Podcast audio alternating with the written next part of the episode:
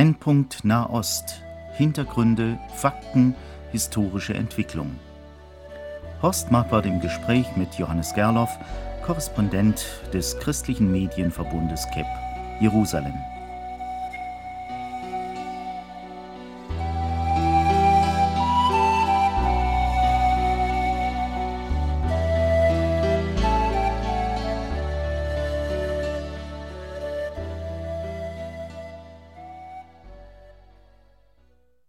Heute, liebe Hörerinnen und Hörer, wollen wir über christliche Aktivitäten in Israel sprechen. Johannes Gerloff, die christliche Präsenz in Israel ist zumindest von dieser Seite, also, also aus Deutschland her, von Europa her, ja unübersehbar.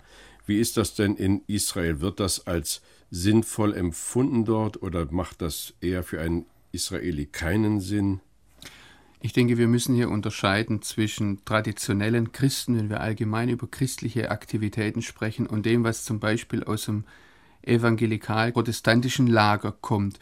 Wir haben zum einen die traditionellen Kirchen, die seit über 100 Jahren klare, eine klar vertretene Präsenz haben, die Erlöserkirche zum Beispiel oder auch das lateinische Patriarchat, das ja im Prinzip eine Präsenz des Vatikan in Israel ist und es wird aus israelischer Sicht natürlich wahrgenommen als Vertretung der christlichen Welt, die auch die christliche Welt in, in, insofern repräsentiert, als dass sie christliche Interessen gegenüber dem jüdischen Volk, vor allem im Blick auf die heiligen Städten, repräsentiert.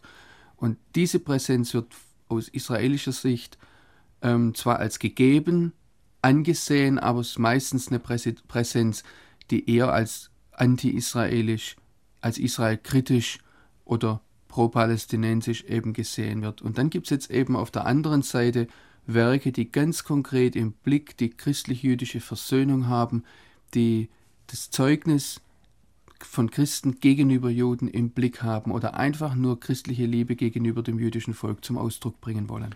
Würden Sie dazu zum Beispiel die Arbeit auch mit Holocaust-Überlebenden zählen? Ich denke, dass das, wenn wir im Rückblick auf unsere Geschichte sehen, was nicht nur das deutsche Volk gegenüber dem jüdischen Volk verschuldet hat, sondern was 2000 Jahre des Christentums zu verantworten haben, dass das eine, eine sehr zentrale Arbeit ist. Da wurden vor über 40 Jahren unter großen Widerständen die ersten Aktionen gegründet in Israel, wo Menschen aus Deutschland nach Israel kamen, mit Juden zusammengearbeitet haben und überlegt haben, wie können wir Öl in diese Wunden gießen, wie können wir helfen, diese Wunden zu heilen, diesen Menschen, die unwahrscheinlich schwer an, an den Folgen des Holocaust zu tragen haben. Und ich halte diese Arbeiten, die da heute getan werden in Israel, mit zu den sinnvollsten, die überhaupt da sind. Unter großen Opfern, da sind sehr viele Volontäre auch tätig und diese Arbeiten werden oftmals ganz in der Stille, ohne großes Trara von Seiten der Medien, ohne große Aufmerksamkeit, auch im christlichen Bereich, in großer Treue über Jahre, Jahrzehnte hinweg getan. Gibt es denn überhaupt so viele Jahre nach Ende des Zweiten Weltkriegs noch Holocaust-Überlebende? Ich habe jetzt kürzlich eine Statistik gesehen, die davon sprach, dass es heute noch ca. 100 bis 120.000 Holocaust-Überlebende in Israel gibt.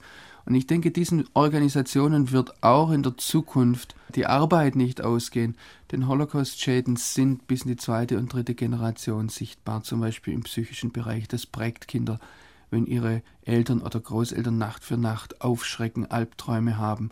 Und da ist, denke ich, noch sehr, sehr viel zu tun. Also diese sechsstellige Zahl, die Sie eben nannten, beinhaltet dann Opfer der äh, Generation selbst und der zweiten und dritten Generation? Nein, nein, die, die, die 100 bis 120.000 sind direkt Holocaust-Überlebende, die das äh, äh, Dritte Reich erlebt haben, die heute natürlich im Alter von ähm, 60 aufwärts sind. Sind das nun Leute, die dem Tod entronnen sind oder konnten die schon vorher nach Israel auswandern?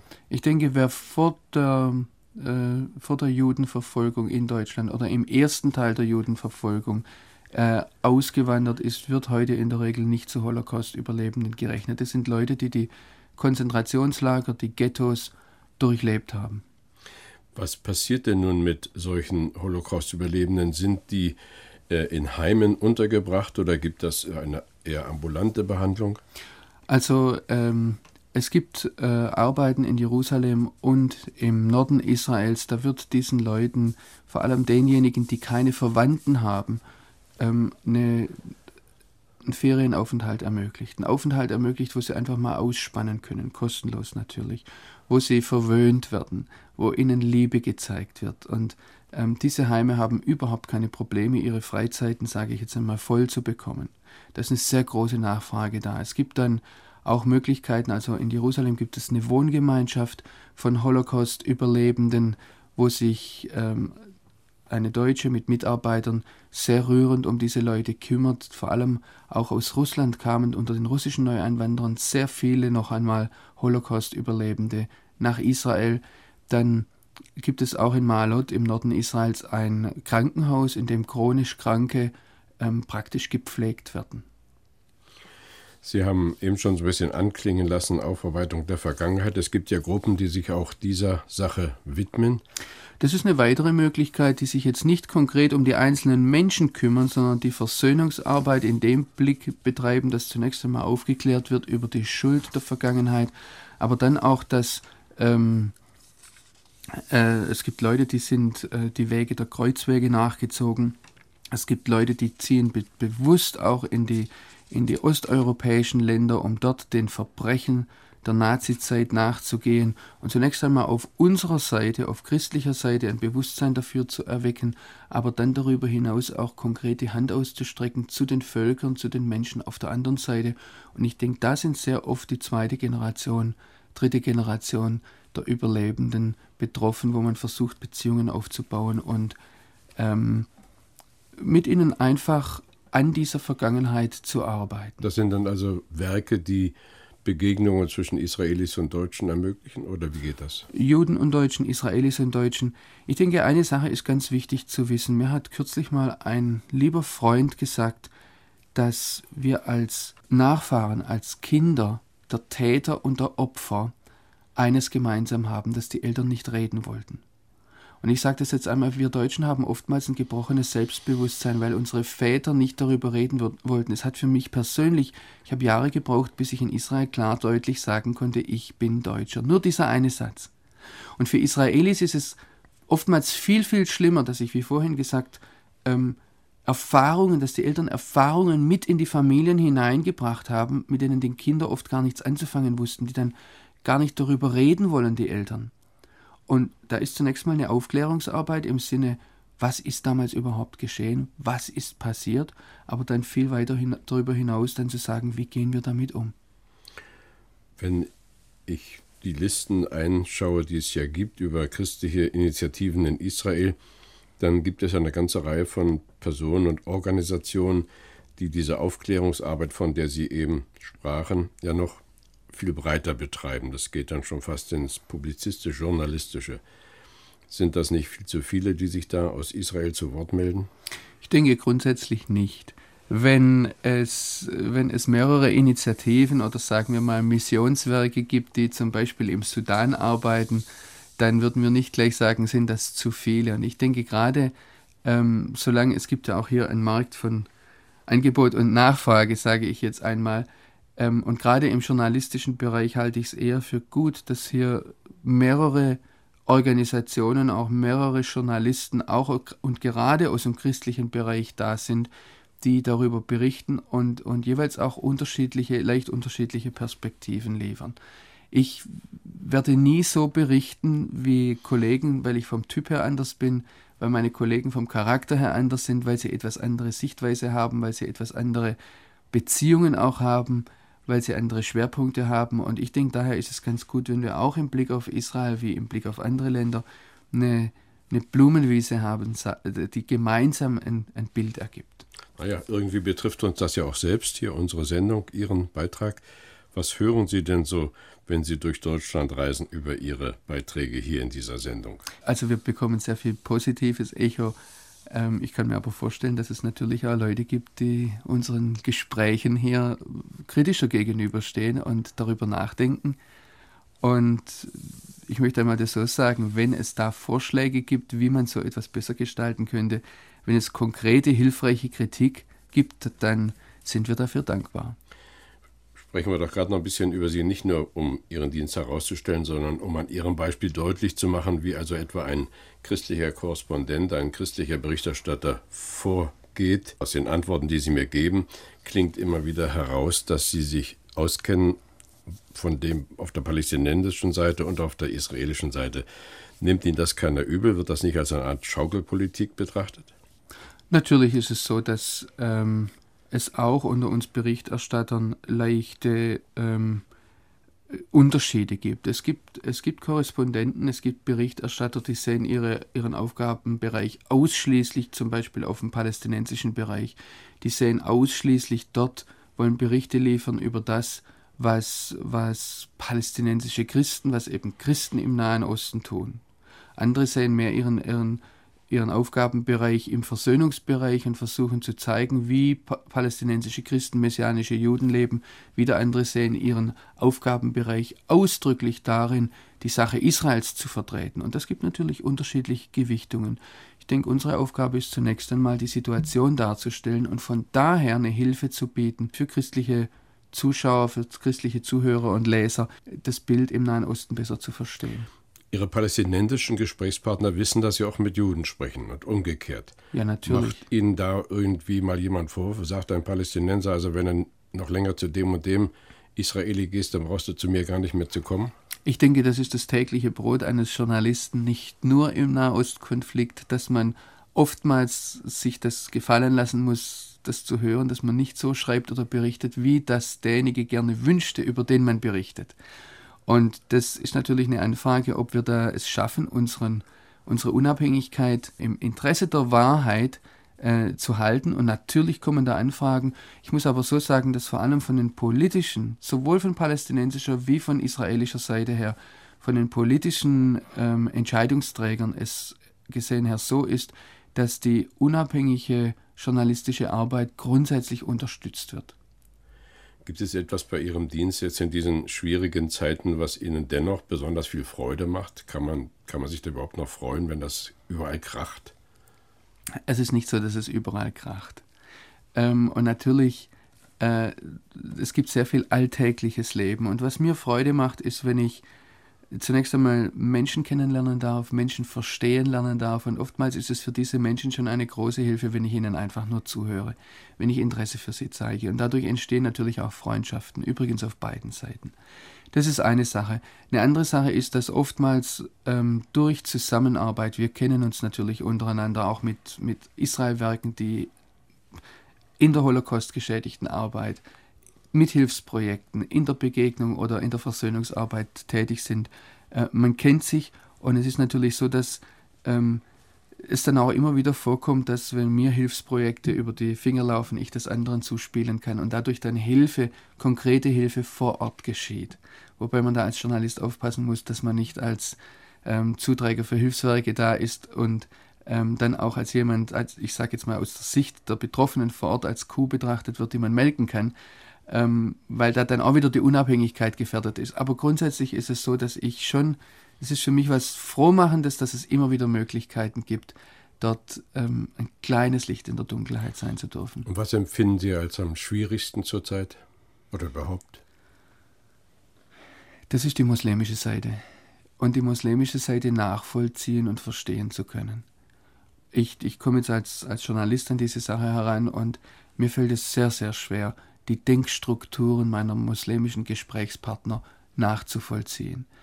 Eine, eine, andere schwierige Sache ist, dass einfach oftmals Spannungen da sind, in denen man lebt und dass man Dinge, dass man Leid miterlebt und darüber berichten muss, ohne dass man etwas verändern kann. Gut, wieder weg von Ihnen persönlich hin zu unserem Thema. Wir sprechen über christliche Aktivitäten in Israel, christliche Präsenz in Israel. Es gibt ja Organisationen, denen einfach daran liegt, äh, dem Staat Israel und seinen Bürgern zu zeigen, wir als Christen stehen an eurer Seite, wir sind hier. Kommt das eigentlich an? Wird das verstanden in Israel?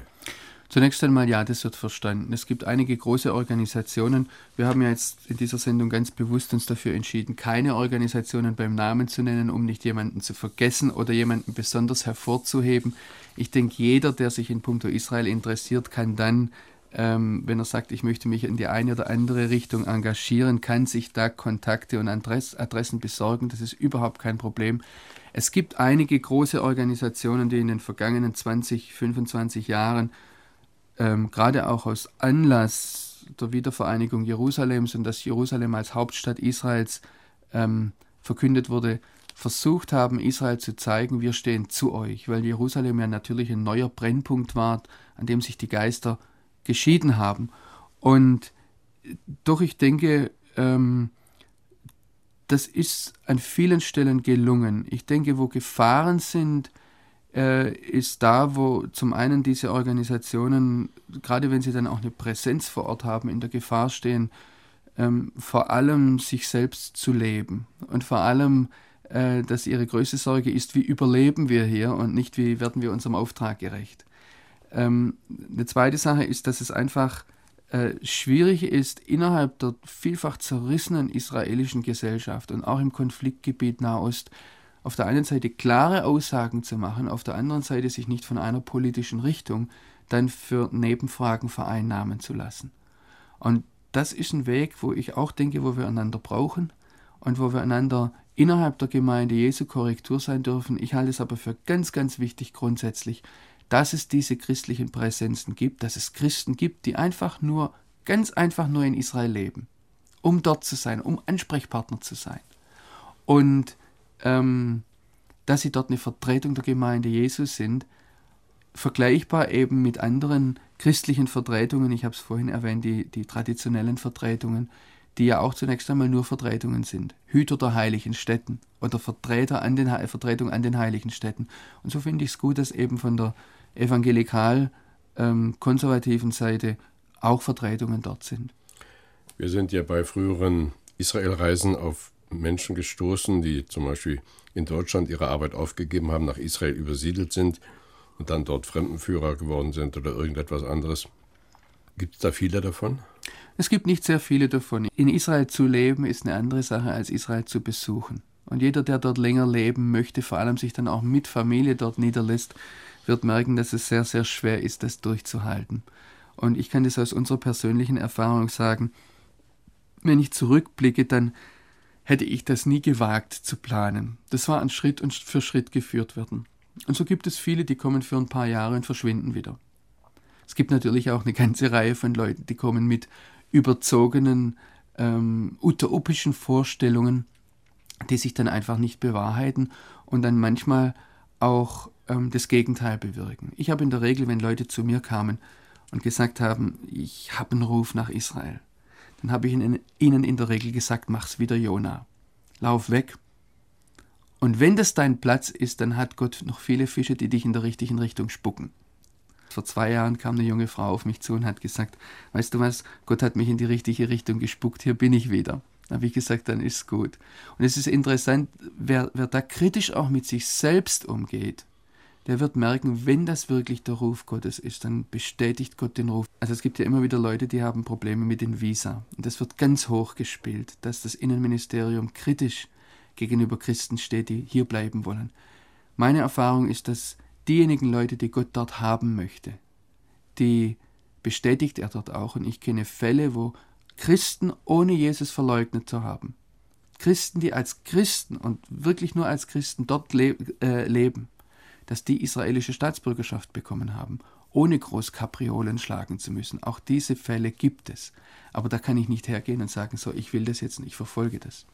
Aber eben haben Sie schon gesagt, einige fahren auch wieder nach Hause. Haben Sie auch schon erlebt, dass solche christlichen Initiativen zugemacht haben und wieder aufgegeben haben? Oder geht es da über Leben um jeden Preis? Das weiß ich nicht. Ich habe manchmal den Eindruck, aber das betrifft nicht nur Israel-Werke, dass christliche Initiativen und christliche Werke manchmal auch ans Sterben denken sollten und sagen sollten, ganz klar sagen sollten, dass ein, ein, ein christliches Werk ein Instrument ist, um Menschen die Möglichkeit zu bieten, den Auftrag, den ihnen Gott in der Welt verliehen hat, ähm, diesen Auftrag zu verwirklichen. Und ich denke, das sollten wir äh, gerade auch im deutschen Evangelikalismus vielleicht die, die, die Freiheit neu gewinnen, dann zu sagen, wenn, wenn es jetzt irgendwie spannt, dass wir sagen, gibt es nicht andere Werke, die denselben Auftrag erfüllen, müssen wir das jetzt weiterdrücken. Und das betrifft nicht nur Israel, das, da gibt es andere Werke, ähm, aber natürlich auch in Israel. Ja, das wäre natürlich jetzt interessant weiterzuführen, aber dann müssten wir Ross und Reiter nennen und das wollen wir ja nicht. Aber wir wollen einfach bitten, dass auch Freunde, die zu irgendeiner Initiative, die in Israel lebt, Kontakt hält, in treuer Fürbitte begleitet, damit diese Organisationen auch wissen, ob ihr Auftrag, ihre Berufung noch gilt oder möglicherweise doch äh, etwas anderes für sie von Gott vorbereitet ist. Ich halte es aber an diesem Punkt für ganz, ganz wichtig, dass Spender, Beter, Leute, die solche Werke begleiten, sie eben auch kritisch begleiten. Dass sie, dass sie den persönlichen Kontakt halten und auch Israel besuchen, auch fragen, wie geht die Arbeit vor Ort und ähm, und diese Frage eben begleitend mitstellen, auch kritisch begleitend stellen, damit wir da nicht in einen Automatismus hineinkommen und letztlich in ein fruchtloses für uns hindämmern. Ja, das ist sicher ein wichtiger Tipp, aber dann sind wir ja noch gar nicht am Ende mit unserer Aufzählung. Es gibt ja noch andere, es gibt also so Hilfsprojekte, Leute, die die praktische Hilfe leisten ins Materielle hinein. Ja, und ich denke, dass es da ganz, ganz wichtig ist, auch wieder, dass das verbunden ist mit einer Präsenz vor Ort. Ich halte es für wenig sinnvoll, wenn einfach nur Geld geschickt wird, wenn wir auf die Bedürfnisse des Staates Israel im Ganzen sehen, dann sind die immens und der Be Beitrag der Christen ist eher symbolisch zu nennen. Und ich denke, wenn wir Christen an diesem Punkt einen Auftrag haben, dann ist es ganz wichtig, dass der verbunden ist mit persönlichen Kontakten vor Ort. Und da gibt es ähm, ganz breit wiederum sehr, sehr gute Initiativen, Hilfswerke, die sich ähm, im Bereich der Versöhnung engagieren, Hilfswerke, die sich auf palästinensischer Seite engagieren, Hilfswerke, die sich ähm, der Notlage der jüdischen Siedler annehmen, halte ich gerade im, im, Blick auf die Gefahr des Extremismus für ganz entscheidend, genauso wie auf der anderen Seite es wichtig ist, dass Christen Arbeit unter Moslems betreiben, sich dort hineingeben in diese Arbeit. Ich würde hier bei diesen Hilfsprojekten ganz klar den Nachdruck auf die persönliche Begegnung, auf die persönliche Beziehung legen. Es gibt ja aber solche Hilfswerke, die also keinerlei Evangelisationsbemühungen unternehmen. Dann gibt es wiederum andererseits Evangelisationswerke, die vielleicht weniger soziale Arbeit leisten. Wie ist das denn mit den reinen Evangelisationsinitiativen? Da gibt es zunächst einmal Werke, die nur hier in Deutschland Geld sammeln und das an e- Evangelisationsinitiativen vor Ort, sei es durch Araber oder sei es durch messianische Juden, Jesusgläubige Juden, die die praktisch finanziell unterstützen und es gibt dann auch äh, Organisationen, die aber zum, Teil, zum großen Teil von Israel ausgehen, die ganz konkret Leute einladen zu Evangelisationseinsätzen in Israel. Das ist durchaus möglich. Da gibt es natürlich eine unwahrscheinliche Bandbreite und Palette. Da gibt es auch Leute, die einfach dort leben, wo man sich dann fragt, wo tauchen die auf. Ähm, es gibt aber auch andere, die offen Straßenevangelisation, gerade in Tel Aviv, Jaffo in dem Bereich machen, auch in Jerusalem. Leute, die dort auf der Straße ansprechen und, und ganz offen Evangelisation betreiben. Die bekommen natürlich Widerstand. Ähm, das Israel ist ein jüdischer Staat und von daher ist die Bevölkerung nicht unbedingt positiv zu sprechen auf Christen, aber die Bandbreite ist möglich. Jetzt springe ich so ein bisschen von dieser Sache, weil unsere Zeit abläuft. Ich wollte aber noch ein paar Organisationen nennen. Einige meinen ja, Israel auch helfen zu können, wenn sie Israel Produkte verkaufen. Was, was halten Sie denn davon? Ich halte es grundsätzlich für sehr sinnvoll, wenn noch einmal damit die persönlichen Kontakte verbunden sind. Ich denke, es, wir, wir können nicht sagen, wir unterstützen Israel, wir stehen zu Israel äh, und letztlich ist uns die, die unwahrscheinlich schwierige wirtschaftliche Lage in Israel total egal. Und es hat, ähm, es gibt einige Verkaufsmöglichkeiten oder Handelsmöglichkeiten, wo, wo Deutsche ähm, Israel-Produkte hier absetzen. Und gerade, ich war da auch zum Teil schon beteiligt, da Kontakte herzustellen, Wirtschaftskontakte. Und was ich da, das, das eigentlich Schöne für mich ist, was sich da an persönlichen Beziehungen entwickelt hat und wo, ähm, wo, wo diese, diese Kontakte eben unwahrscheinlich zu Mutmachern wurden in der dunklen Situation. Gerade weil auf der anderen Seite die Leute, die Israel hassen, eben zum Boykott aufrufen. Ja. Als eine besondere Hilfe wird ja oft auch empfunden, Bäume zu pflanzen in Israel.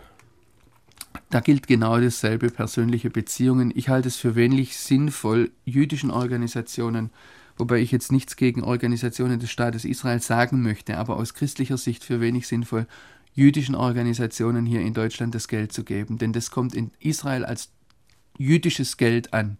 Da wird kein Unterschied gemacht, ob das ein reicher jüdischer Unternehmer ist, der hier in Deutschland was spendet oder eine christliche Gemeinde. Und ich halte es für sehr wichtig, gerade auch um, unseres Versöhnungs- und unseres Zeugnisauftrag willen, dass wir die persönliche Beziehung haben. Ich sage damit noch nicht gleich, dass wir Missionare sein sollen oder missionarisch auftreten sein sollen.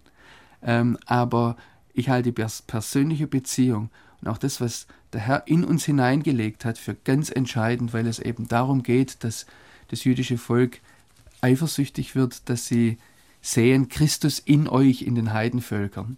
Und deshalb ist die persönliche Beziehung das Allerentscheidende.